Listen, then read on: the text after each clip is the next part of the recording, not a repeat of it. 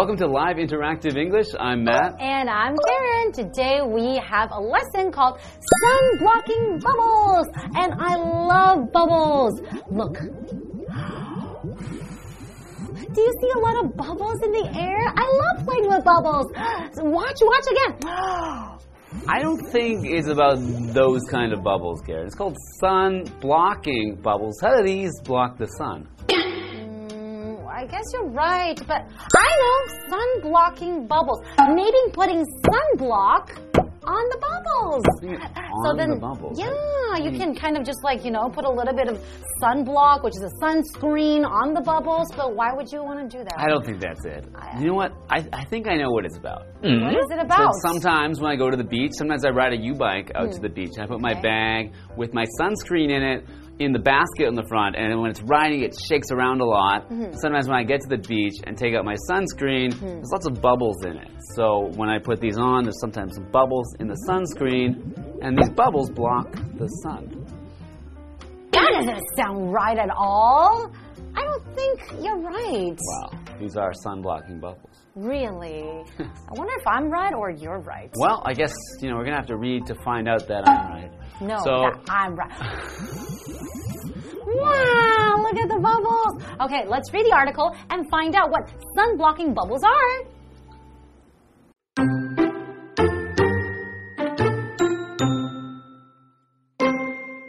Global warming is one of the most serious problems facing our planet today, and we seem to be running out of time to solve it. Scientists at the Massachusetts Institute of Technology, MIT, however, believe they may have a clever solution space bubbles. Made of a thin reflective material, a space bubble would be capable of bouncing some of the sun's energy away from Earth. If thousands were linked together and placed far out in space between Earth and the Sun, they could reduce temperatures enough to stop the effects of global warming.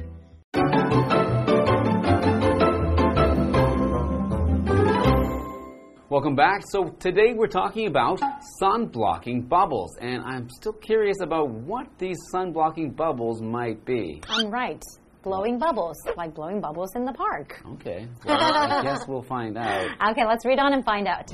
Global warming is one of the most serious problems facing our planet today. Oh, okay.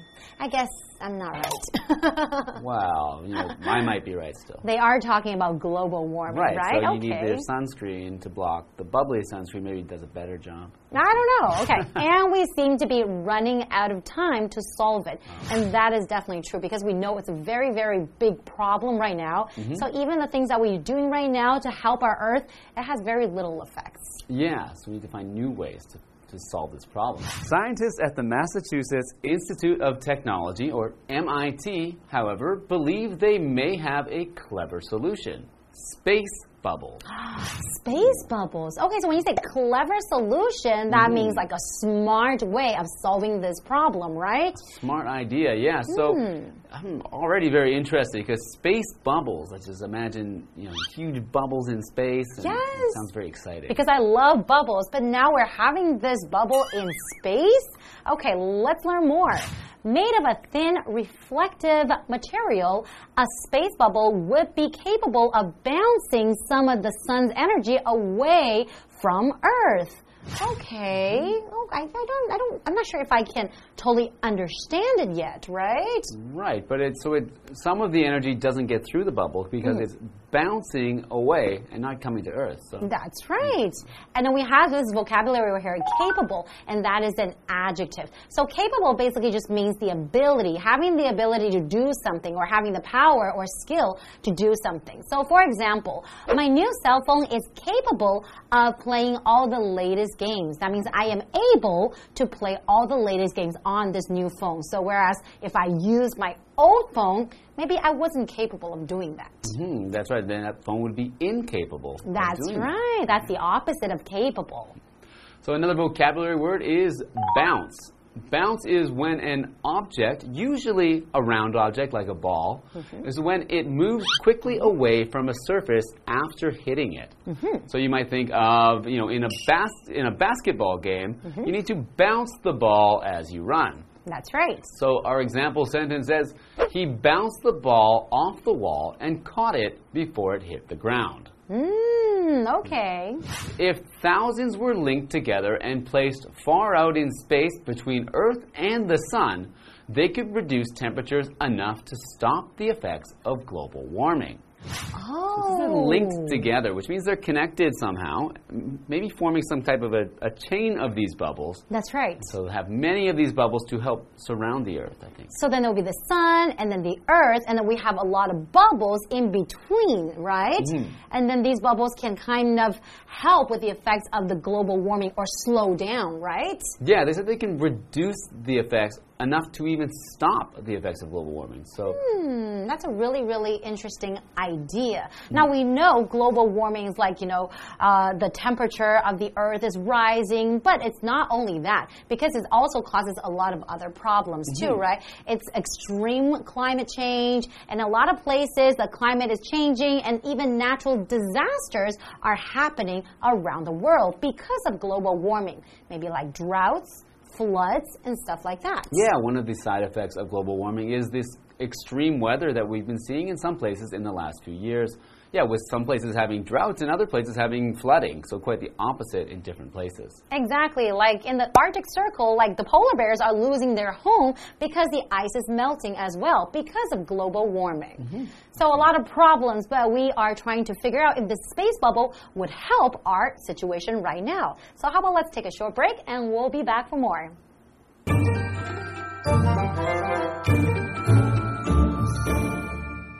Hello，大家好，我是 Hanny。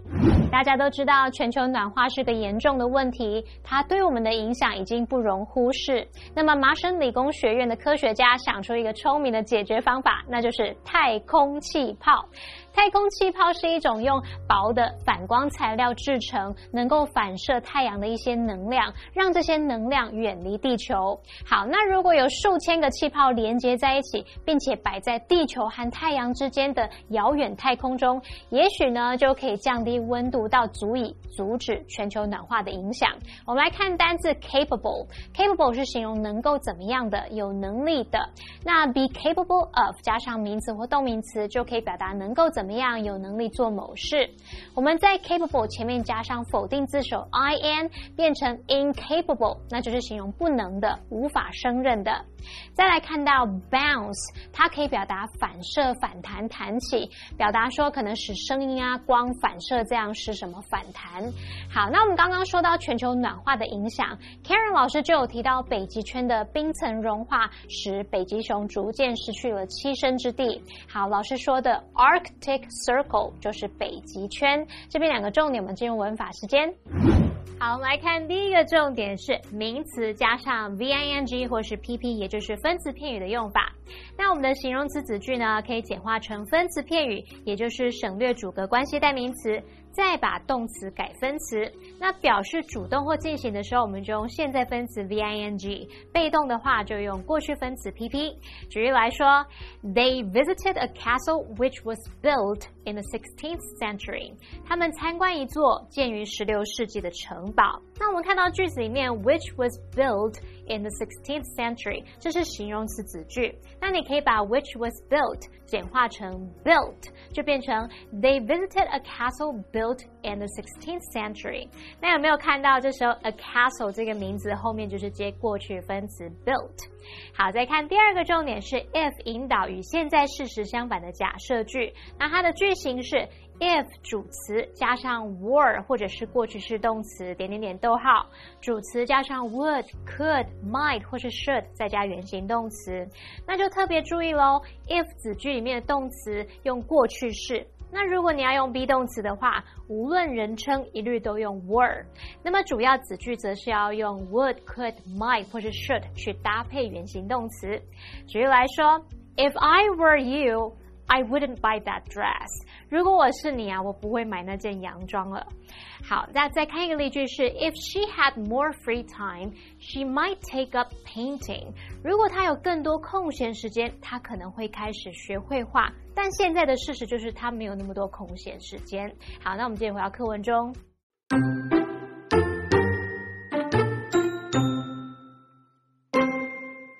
Of course, as with any project of this size, there is the danger of unintended consequences.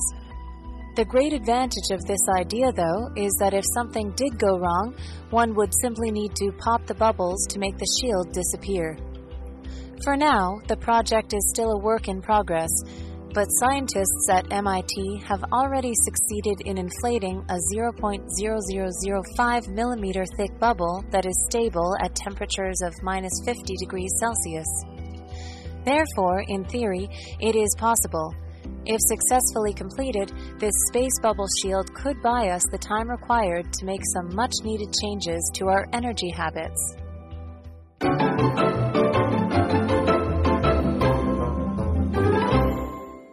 Welcome back. So before the break, we learned that space bubbles are in fact not the bubbles you blow at the park, but are actually a project from scientists at MIT that want to develop some bubbles that are in space that help to protect the Earth from the rays of the sun That's and actually right. can help to reduce or maybe even stop the effects of global warming. But it does sound kind of fun, though, right? Having bubbles in space, right? Yeah, I think it sounds quite interesting and exciting. Hmm, well, let's learn more.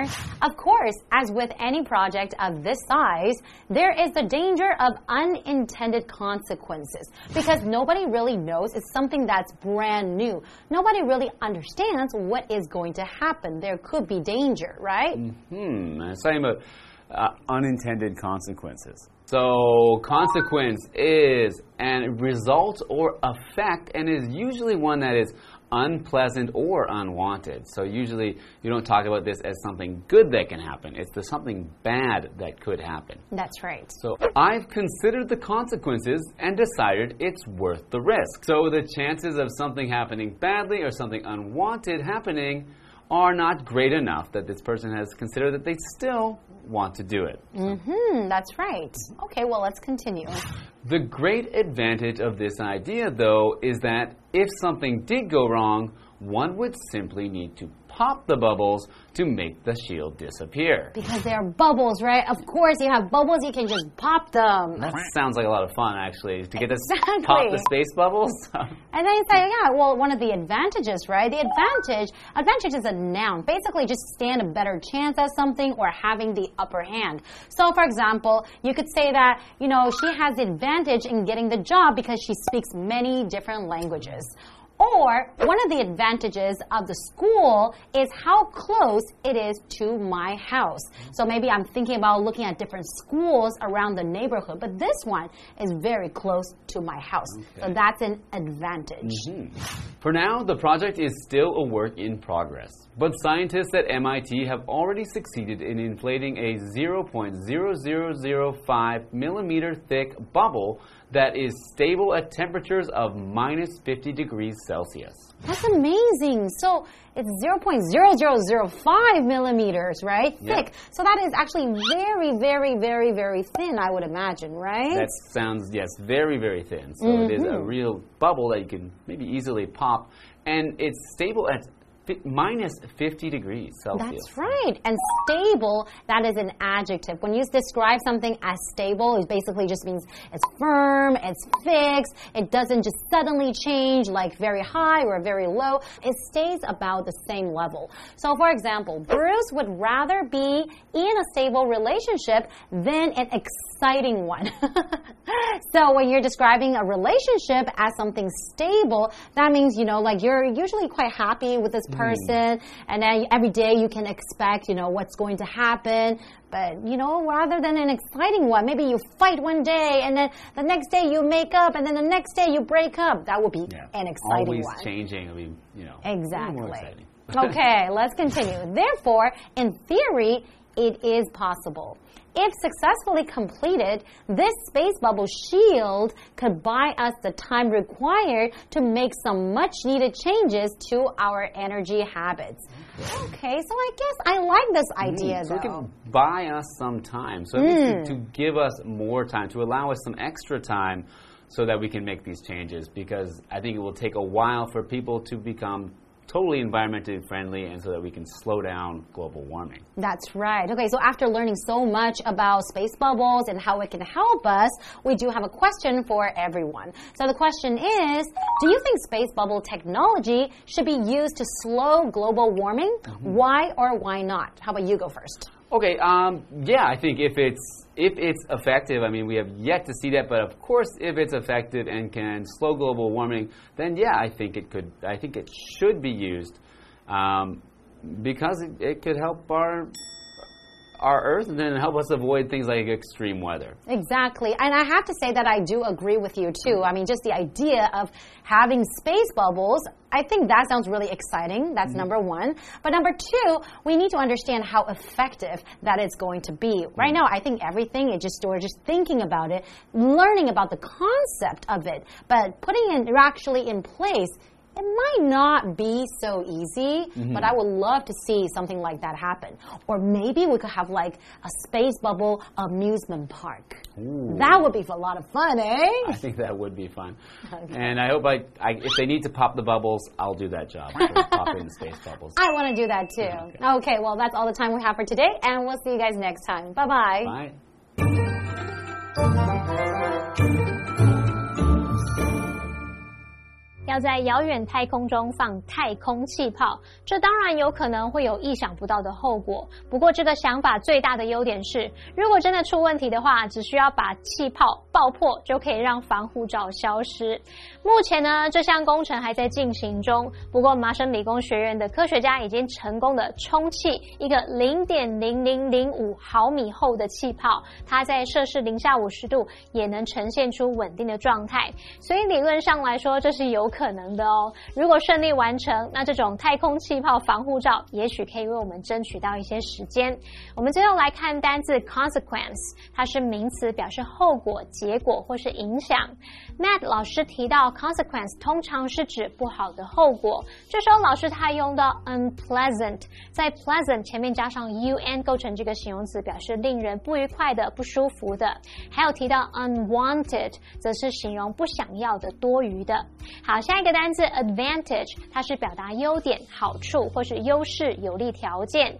Karen 老师他用到 the upper hand，这是指上风或是优势。我们可以用 have the upper hand 去表达占上风的意思。再看到 stable，它是形容词，形容稳定的、稳固的。好，以上是这些讲解，同学们别走开，马上回来哦。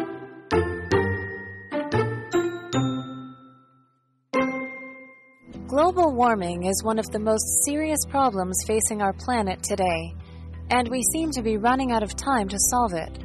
Scientists at the Massachusetts Institute of Technology, MIT, however, believe they may have a clever solution space bubbles. Made of a thin reflective material, a space bubble would be capable of bouncing some of the sun's energy away from Earth. If thousands were linked together and placed far out in space between Earth and the Sun, they could reduce temperatures enough to stop the effects of global warming. Of course, as with any project of this size, there is the danger of unintended consequences. The great advantage of this idea, though, is that if something did go wrong, one would simply need to pop the bubbles to make the shield disappear. For now, the project is still a work in progress, but scientists at MIT have already succeeded in inflating a 0.0005 millimeter thick bubble that is stable at temperatures of minus 50 degrees Celsius. Therefore, in theory, it is possible. If successfully completed, this space bubble shield could buy us the time required to make some much needed changes to our energy habits.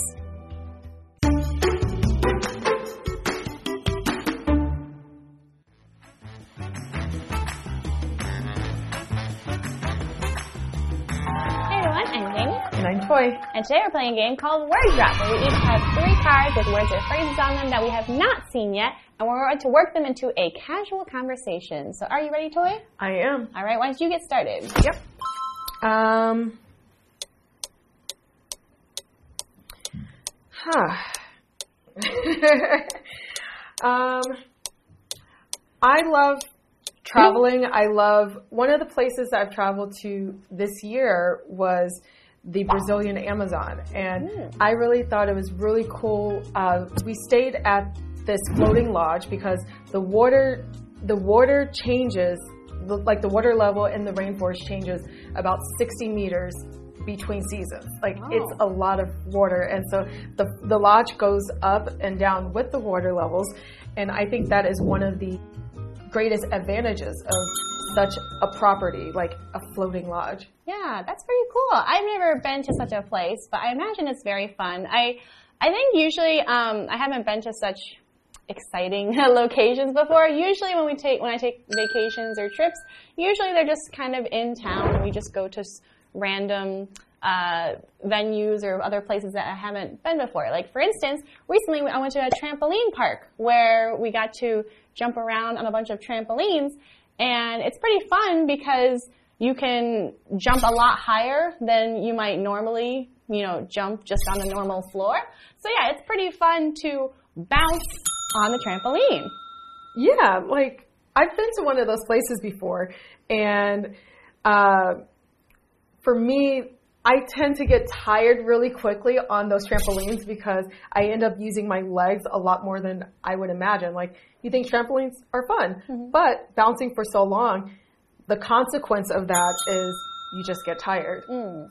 Yeah, I feel like it definitely needs a, you need a lot of physical strength to bounce on the trampoline because if you don't use any strength, it doesn't you don't really go anywhere. You can just lie down on it, right? I saw some some people brought their kids and the kids usually have a lot of energy, but sometimes they'll just lie down on the trampoline and let other people bounce around them and then the kid like is bounced up and down by the other people.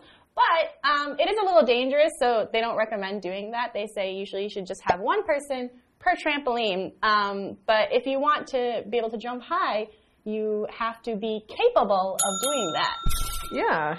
Um, that's very true. Like you really need the strength to be able to bounce higher.